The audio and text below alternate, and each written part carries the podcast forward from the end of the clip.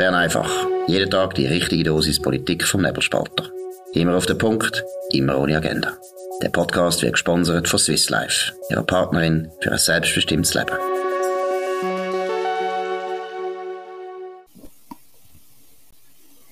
Ja, das ist die Ausgabe vom 10. Februar 2023. Dominik Feusi und Markus Somm. Ja, zuerst wieder unsere Aktion, die läuft immer noch. Dominik, du allen erklären, wie es geht. Das ist nicht ganz einfach immer. Gut. Ja, es ist nicht so schwierig. Bis am Sonntagabend kann man, will mir Danke sagen euch allen, die zulassen bei Bern einfach und uns auf irgendeinem Podcast-Portal abonniert haben, kann man ein Jahresabo lösen vom Nebelspalter für 99 statt 179 Franken. Ihr müsst unten äh, auf den Link klicken, dann könnt ihr auf die Abo-Seite vom Nebelspalter euch registrieren, das Jahresabo lösen und dann beim Checkout, also dort, wo es dann ums Zahlen geht, dort müsst ihr den Promotionscode Danke eingeben und dann sind ihr dabei für ein Jahr mit liberalen Nachrichten aus der Schweiz und aus der Welt. Sehr gut. Und dann haben wir noch eine andere, äh, nicht eine andere Aktion, sondern eher eine Korrektur. Ähm, Dominik ist gestern ein kleiner, kleiner Fehler äh, widerfahren, wobei ich jetzt auch können merken Dominik, um was geht's? Ja, wir haben über die Löhne geredet von den Bundesbeamten und ich habe dort übersehen, dass die Tabelle, die online ist, dass es dort um Höchstbeiträge geht, also die 150'000 ähm, in der Lohnklasse 24, 155'000, um, um klar äh, korrekt zu sein. Das ist der, der Betrag, wo, wo man dann nicht mehr weiterkommt, oder?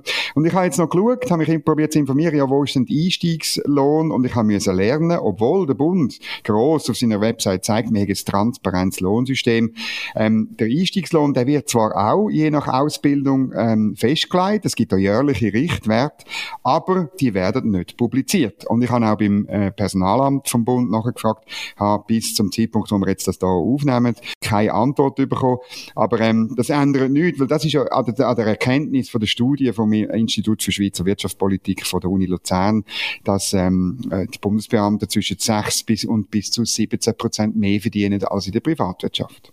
Gut, und bei dem bleibt es, da haben wir uns nicht geirrt, das ist jetzt wirklich gut untersucht. Und ist ein grosses Problem. Wir tun dem Problem noch mehr ab und zu unsere Aufmerksamkeit widmen, weil ich glaube, und es hat auch sehr viele Zuschriften gegeben von Hörern oder Lesern. Wir haben ja auch in der, im Nebelspalter darüber berichtet. Es ist wirklich ein fundamental wichtiges Problem. Der öffentliche Sektor ist viel, viel zu stark gewachsen und er ist auch viel zu, viel, viel zu attraktiv. Der macht uns die Wirtschaft kaputt. Gut, wir kommen zu unseren Themen ganz wichtig, Bohm, Elisabeth, Entschuldigung, die neue Bundesrätin von der EP und neue EJPD-Vorsteherin, die macht eigentlich dort weiter, wo Simonetta Sommaruga seinerzeit aufgehört hat. Dominik, geht's? Ja, das ist wirklich ein, ein, ein Geschmäckchen von, von eins sozusagen, wo zurück ist. Der Blick berichtet darüber, dass ähm, äh, Personen aus der Türkei, äh, wo jetzt betroffen sind durch die verheerenden Erdbeben, wo wir auch äh, verheerend finden, ähm, dass die sollen können, Zitat, wie es der Blick schreibt, der Pascal Tischhauser, der stellvertretende Politikchef, vorübergehend unkompliziert in unser Land kommen sollen die können. Und zwar, äh, es gibt zwar bereits ein vereinfachtes Visa-Verfahren, ähm, aber äh, dass sie ähm, die Länge nicht, oder weil viele ihre Pässe eben verloren haben in diesen Häusern und darum soll das auch in Zukunft ohne Pass, wenn irgendwie, in irgendwie möglich sein. Und das ist natürlich äh, Sommaruga 2.0, sie hat das gemacht ähm, damals bei Syrien-Flüchtlingen. Genau, und es ist einfach grundsätzlich eine dumme Politik, da muss man mal erst, erstens mal sagen. Es macht keinen Sinn, dass man die ganze Zeit jedem, wo irgendwo ein Problem erlebt, einen Krieg oder Gewalt oder ein Erdbeben oder eine andere Naturkatastrophe gerade anbietet, zieh doch einfach weg und komm zu uns. Das geht nicht, weil wir haben auf der ganzen Welt haben wir viel Problemgebiete, wir haben sehr viel Gewalt, wir haben sehr viel Krieg und wir haben viel Naturkatastrophen und das macht keinen Sinn, die Leute die ganze Zeit dazu zu verleiten, dass sie anfangen zu wandern. Wir wissen selber, die gehen alle auch nie mehr zurück. Ich finde es vollkommen richtig, dass wir helfen, dass die Ukrainer und Ukrainerinnen, die jetzt haben müssen früher wegen dem Krieg zu uns kommen, das ist unser, das ist unser Bier als Europäer. Wir müssen uns um unsere Nachbarn kümmern. Und in der Türkei, gibt es auch Nachbarn. Und da sollen die Nachbarn sich darum kümmern. Oder die Türkei selber. Die Türkei selber, wo nämlich ein Land ist, wo äh, ein unglaublich schlechtes Regime hat. Und das Erdbeben führt vielleicht auch dazu, dass das Regime endlich wieder mal ausgewechselt wird. Aber grundsätzlich ist das eine schlechte Politik, dass man Leute aus fernen, fernen Ländern, wo man heute schon wissen, die gehen nicht mehr zurück. Wir können sie vielleicht auch nie integrieren. Wir können sie wahrscheinlich auch nicht richtig brauchen, dass man die gerade praktisch auffordern, ja, kommt doch einfach zu uns.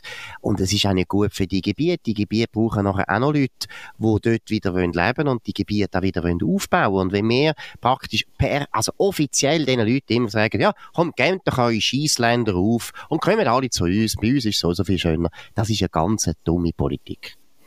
Ja, aber es ist natürlich die Politik, die Frau Baumschneider äh, eigentlich schon als Ständerätin verfolgt hat, wenn sie Gelegenheit gehabt und ähm, letztlich macht sie jetzt das, was sie macht, was sie das Gefühl hat, müsse sie machen. Äh, ich meine, das ist jetzt erst ein Vorschlag. Interessant wird dann sie, ob sie mit dem dann irgendwie durch den Bundesrat durchkommt. Eben genau. Wir haben ja noch einen Bundesrat, also da kann nicht eine EOPD-Vorsteherin kann nicht einfach alles selber machen. Das ist Gott sei Dank noch nicht der Fall. Und äh, wir gehen dazu, wir haben ja Elisabeth Baumschneider durchaus portiert Bundesrätin, aber wir haben ja auch eine Sozialdemokratin importiert. Es geht ja gar nicht darum, ob jetzt Frau Baumschneider eine böse Frau ist, sondern es geht darum, das ist eine unüberleitete, dumme Politik. Und man muss mal aufhören mit dem. Es ist, es geht nicht, dass wir die ganze Zeit dass Leute oder Politiker sich die ganze Zeit als fromm oder als gut darstellen dürfen auf Kosten von ganz anderen Leuten, wie nämlich die Integration von diesen Flüchtlingen muss jemand anders tragen als Bundesrätin Baumschneider. Ja, das ist so. Und das ähm, müssen wir schauen, wie das geht mit der überhaupt, mit der ganzen Migrationsfrage, in dem, äh, mit der neuen Leitung im Departement. Da bin ich überzeugt, da sind bereits jetzt andere äh, Duftnoten gesetzt worden. Da gibt's Leute, die vielleicht unter der Karin Keller-Sutter in der inneren Emigration sind, wo jetzt der Kopf wieder lupft und, und die verstehen sich dann gut mit der neuen Departementschefin. Da werden dann plötzlich andere Aussprachepapiere gemacht, andere Mitberichte, äh, andere Konzepte, äh, andere Verordnungen, andere Gesetzesvorlagen. Das ist, oder das ist letztlich der Spielraum, wo man hat als Bundesrat. Und, und ja, wir sagen ja auch, der Albert Rösti sollte im UWEC aufräumen und die Spielräume nutzen. Wir müssen halt damit leben, dass Frau Baumschneider das auch macht. Ja, nein, das ist alles okay, aber wir haben eine bürgerliche Mehrheit im Bundesrat. Und die anderen ja, sind einfach aufgerufen, dass sie ein bisschen schauen und ihre Arbeit recht machen. Das heisst nämlich auch, dass sie eben Vorschläge aus dem jetzt sicher bald sehr sozialdemokratischen EOPD, weil das ist genau da, wo man die SP einfach muss bewundern. Sie tun überall Personalpolitik sofort in die Finger nehmen und tun sofort alles rot färben.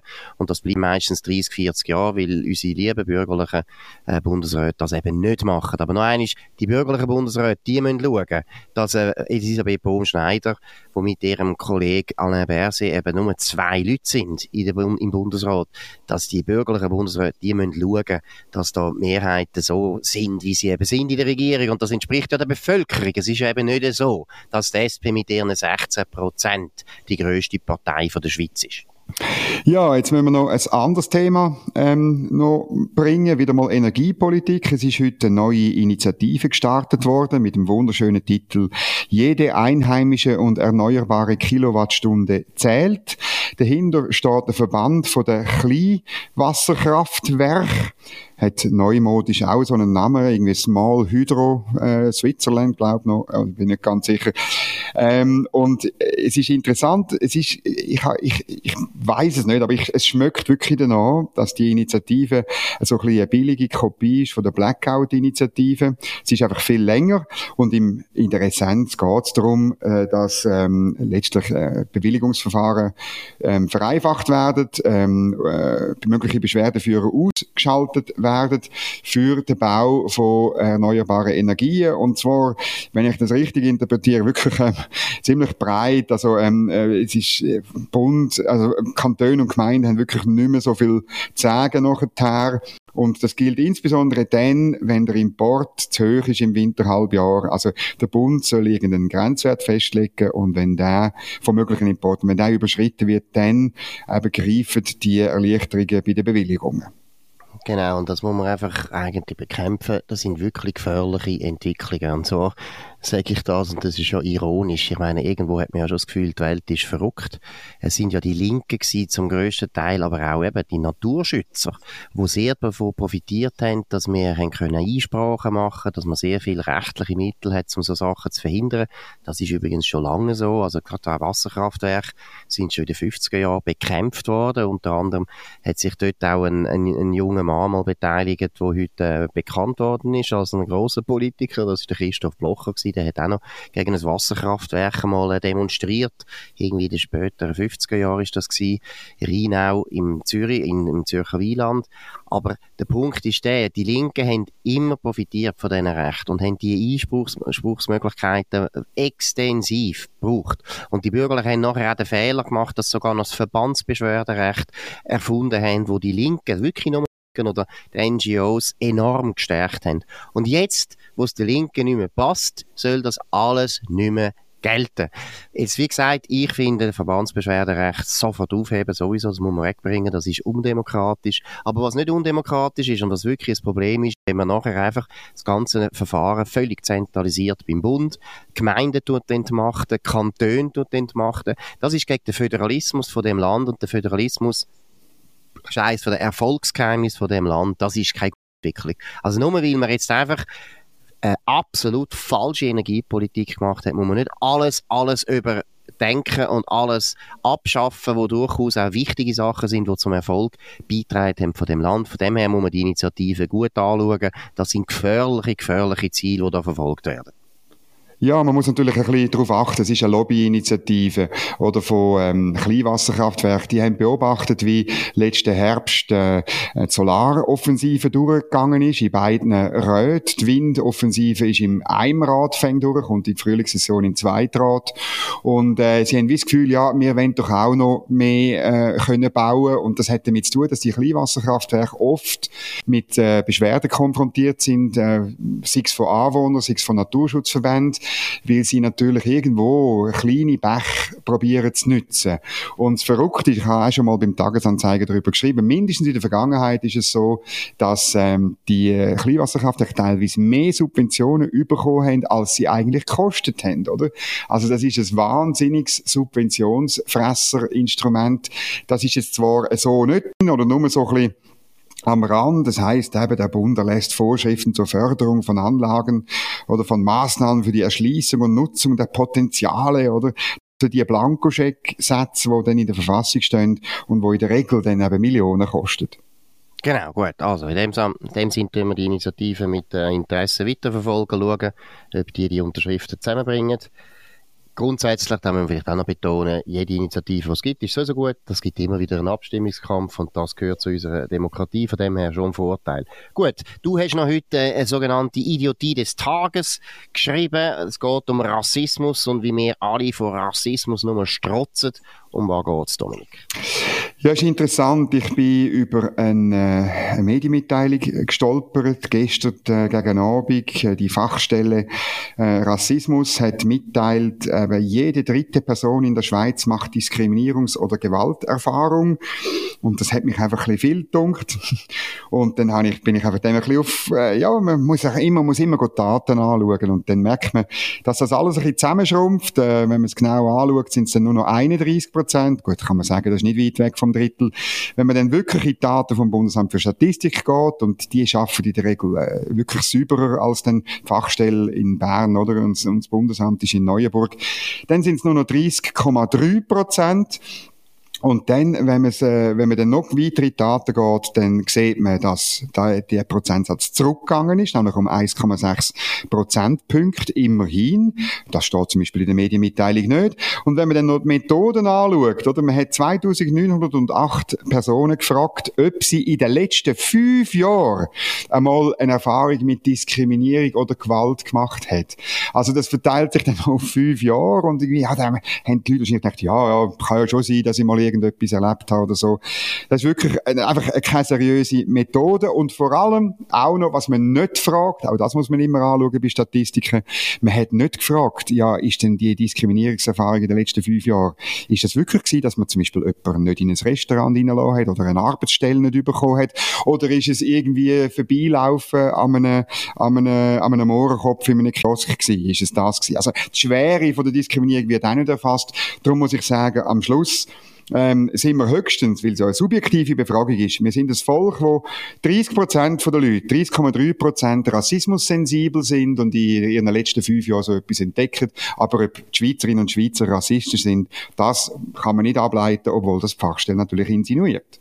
Genau, aber die Fachstelle muss ja das auch insinuieren, weil sie leben ja davon, dass wir alles Rassisten sind. Also die haben im Prinzip gar kein Interesse daran, dass sich das Problem, das es ja durchaus gibt, aber äh, meiner Meinung nach sicher nie in dem Ausmaß. Aber eben, das Problem darf ja gar nicht weggehen. Das ist auch das Gefährliche, wenn man so eine Verwaltung oder solche Fachstellen aufbaut, die sich einem Problem widmet, wo irgendein halt dann nicht mehr da ist das ist für die nicht gut und deshalb wird das Problem immer verreckter. Und wer wirklich mal will wissen, was Rassismus ist, der soll, es gibt irrsinnige Literatur, eine amerikanische Literatur, irrs. Es gibt so viele gute Romane, wo der Rassismus, wo es früher noch gegeben hat in Amerika, und ich sage es mit Betonung, früher Amerika ist heute eines der unrassistischsten Länder, was es überhaupt gibt. Aber lesen Sie mal einen guten Roman aus den 20er, 30er Jahren, der im Süden spielt von Amerika, dann lernen Sie mal, was eigentlich Rassismus ist.